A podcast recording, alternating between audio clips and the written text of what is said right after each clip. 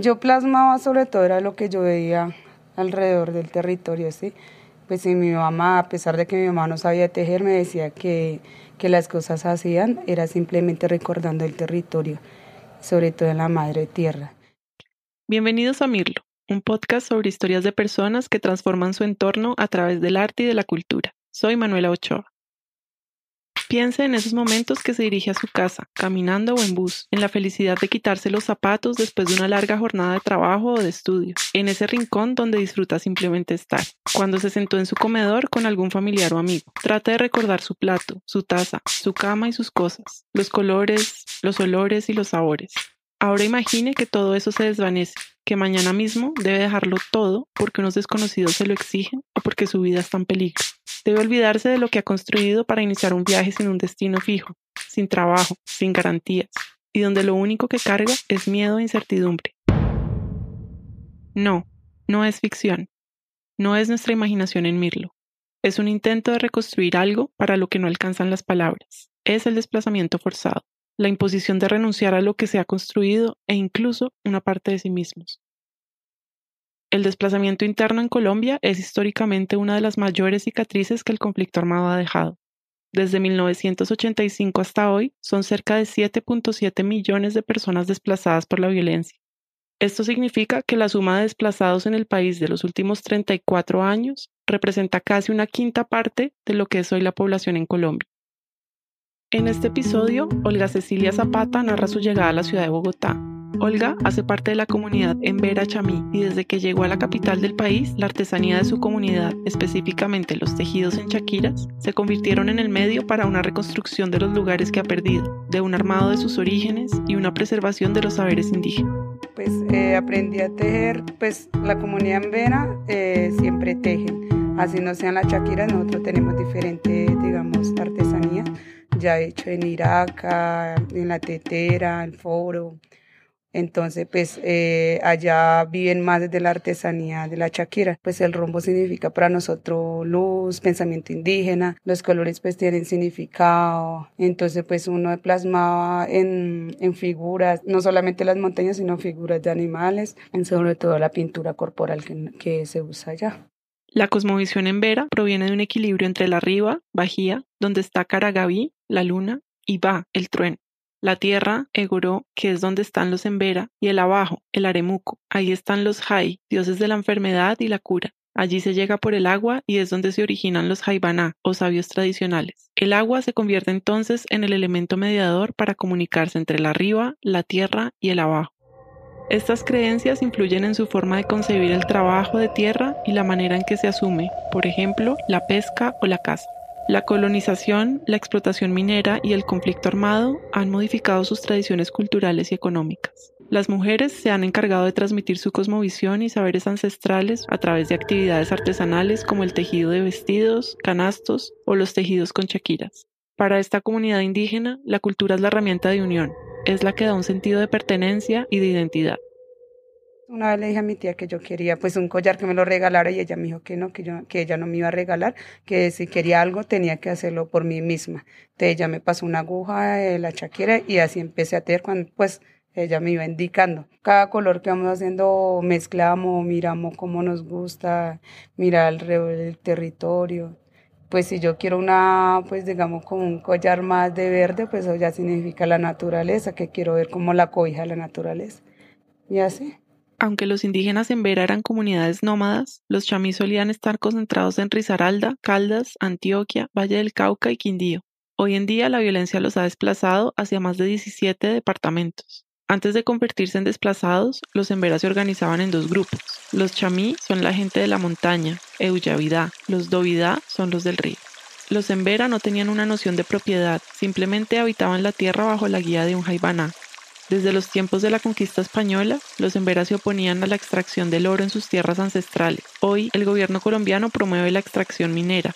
La minería ilegal, irresponsable con el medio ambiente, beneficia a los grupos armados ilegales. Esto, sumado a los enfrentamientos con el Ejército Nacional, son las principales razones del desplazamiento indígena en el país. En el 2012, el 20% de la población indígena ya había sido expulsada de sus tierras. En la actualidad son cientos de familias indígenas que han sido desplazadas a cascos urbanos o a las principales ciudades de Colombia. y ahora muchas están desarraigadas, en extrema pobreza y consumidas poco a poco por otras costumbres. Olga se crió en el resguardo unificado en Verachamí, cerca al río San Juan, en el departamento de Risaralda. Pues lo que más recuerdo hoy en día es la naturaleza, porque ya, digamos, no había nada de contaminación. Si uno iba al río, lo que más me encantaba era ir más al río. Eh, pasar con mis primos, con mi tía, pues pasábamos casi todo el día en el río, lavamos ropa, pues era, digamos, no había ni nada de peligro, era para nosotros una libertad total. Risaralda ha sido un departamento atractivo para diferentes actores privados, públicos y grupos armados ilegales por sus tierras fértiles. Es idóneo para la explotación minera y tiene salidas importantes por grandes ríos. Los indígenas en Vera Chamí han estado bajo amenaza de grupos de narcotráfico, especialmente en los años 90. También han sufrido por una significativa presencia de la guerrilla de las Fuerzas Armadas Revolucionarias de Colombia. En menor medida han sido afectados por el Ejército de Liberación Nacional y por grupos paramilitares. Cuando Olga tenía nueve años, se fue del resguardo unificado Chamí con su madre y su primo.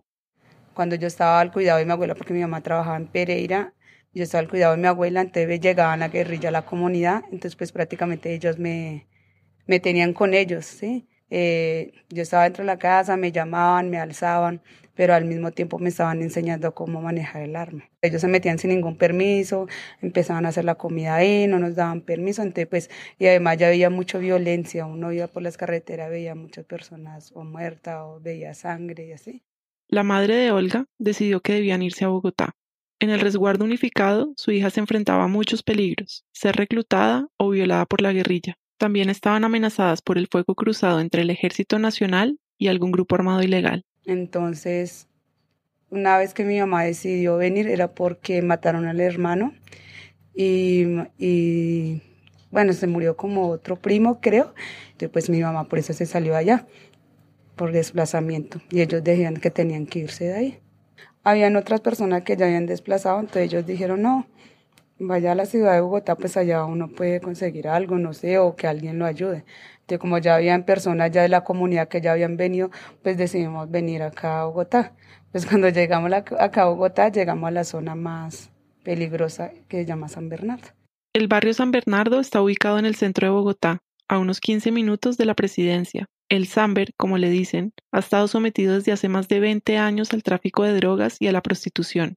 El ambiente empeoró cuando la alcaldía de Bogotá intervino el Bronx en el 2016, un barrio conocido por ser un epicentro del crimen en la ciudad, gobernado por mafias, bandas narcotraficantes, prostitución infantil, torturas y desapariciones.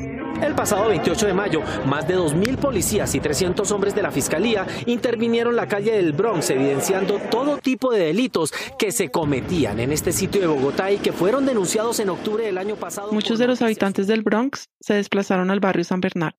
Las intervenciones para combatir el tráfico de drogas en el Bronx y luego en el San Bernardo han hecho que los criminales se dispersen y lleguen incluso a colegios. Uno de ellos es el Colegio Antonio José Uribe, donde llegaron los expendedores de drogas e incluso el grupo conocido como los Saiyajines, una suerte de seguridad privada para las bandas criminales y las mafias. Yo estudiaba en el Antonio José Uribe, veía mucha gente en la calle fumando bazuco, marihuana, de todo, hasta robaban pero a pesar de eso nosotros vivíamos ahí, pues la verdad nunca nos pasó nada. La mamá de Olga no encontró trabajos en Bogotá, en parte porque no tenía estudios y tampoco dominaba el español. No tuvo más salida que pedir dinero en las calles. Olga quería tratar de ayudar a su mamá y sacarla de la calle. Lo único que encontró que podría ayudarla era lo que le enseñaron como motor de vida en la comunidad en Vera Chamí, las artesanías. Entonces, pues yo en ese momento pensaba, era sacar a mi mami de la calle, ese era mi pensamiento. Yo decía, yo tengo que estudiar y tengo que ayudar a mi mamá y no verla en esta situación. Entonces le dije una vez, mami, eh, pues porque de lo que usted vaya ahorrando, porque no nos compra una chaquirita, al menos una chaquira, ir haciendo arete. De mi mamá, pues de la cosa que conseguía, pagaba el arriendo y compraba comida, dejaba como separado dos mil o tres mil pesos hasta que pudiera reunir para la chaquira.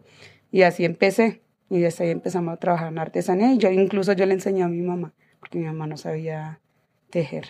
Las artesanías que teje Olga están cargadas de los recuerdos de su infancia y de las representaciones de su territorio y origen.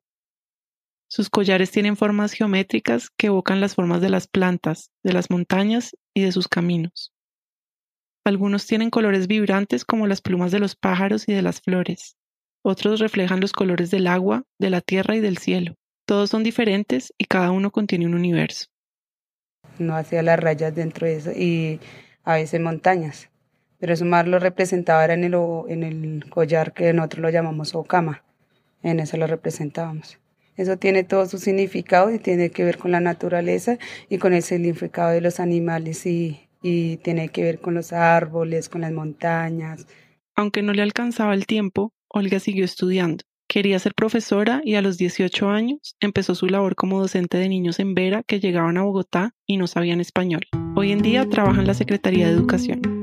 Eh, con los niños soy profe, eh, pues ellos trabajan acá o estudian, pero no entienden muy bien la educación. O las profes dicen, no, es que estos indígenas no entienden nada. No es porque no entiendan, sino es por el lenguaje. Pero entonces yo apoyo ahí eh, en todas las áreas, español, ciencia, pero también motivándolos que no deben dejar de ser indígenas, sino que deben pervivir con la, con la cultura. Por eso uno en el colegio ellos dan clase, pero nosotros la, la retroalimentamos con el territorio, para que nunca se olviden sus, sus saberes y sus ancestros. En el día, Olga trabaja como profesora y apoyo para los niños en Vera que llegan a Bogotá. Niños que como ella han llegado a una ciudad desconocida. La gran mayoría no habla español. Nosotros somos indígenas, nunca debemos olvidar de dónde venimos. Entonces, pues para nosotros es muy importante pervivir la artesanía en nuestra cultura. Por lo cual, pues me gusta, es una labor que a mí me encanta, por nada de este mundo dejo de hacer. Desde que sus hijas tenían tres años, Olga les ponía una serie de ejercicios para que se familiarizaran con las agujas, las chaquiras y los telares. Hoy en día, la mayor, de 12 años, le ayuda a tejer. No solamente es por hacer, sino que eso también es una parte de la economía de los pueblos en Vera y que de eso vivimos y que también pues lleva sobre la cultura de nosotros y con colores, que con los colores son significado, que uno le va diciendo en lengua, todo lo que tiene que ver. Los indígenas en Vera Chamí fueron nómadas, eran pescadores y cazadores, viajaban al ritmo de los animales, una costumbre que se perdió a causa de los cambios que comentamos anteriormente, colonización, minería y conflicto armado. Hoy en día, unos se instalan en los diferentes resguardos de Colombia mientras otros son desplazados. También viajan, pero en este caso huyendo de la violencia. ¿Dónde se puede pescar o cazar en una ciudad? ¿Cómo cultivar yuca y frijol sobre pavimento? Las artesanías no hacían parte de la economía de los Invera Chamí. Los tejidos son libros cargados de su cosmovisión. Risaralda, donde vivió Olga, es un departamento que hoy en día vive sobre todo el turismo, los turistas, y en general los colombianos, no tenemos las herramientas para interpretar los tejidos en Vera. Su valor radica en su belleza y en qué tanto nos gustaría usarlo. En Bogotá, Olga y su mamá sobrevivieron tejiendo su memoria, y a pesar de las duras condiciones, nunca han dejado de ver sus creaciones como algo diferente. Simplemente no es que usted va a comprar un collar, sino que usted está llevando, es una parte de los indígenas, que no es por llevar, sino que ya todos esos collares vienen con, con significados. Mirlo es un podcast de 070 Podcast. Si quieren escribirnos sobre este u otros episodios, pueden hacerlo al correo mirlopodcast.gmail.com. Repito, mirlopodcast.gmail.com. También pueden encontrar nuestras redes en Twitter, Instagram y Facebook buscando Mirlo Podcast. Este podcast es dirigido y narrado por Manuel Ochoa. El guion fue escrito por Sebastián Payán y Julia Roldán. También hace parte de Mirlo Podcast Laura Cerón y Juliana Matallán. El diseño sonoro fue hecho por Camila González. Pueden suscribirse al canal de Mirlo Podcast disponible en iTunes Podcast, SoundCloud, Spotify, Spreaker y Google Podcast. También pueden encontrarnos en las páginas de la revista 070 y Acorde FD. Muchas gracias.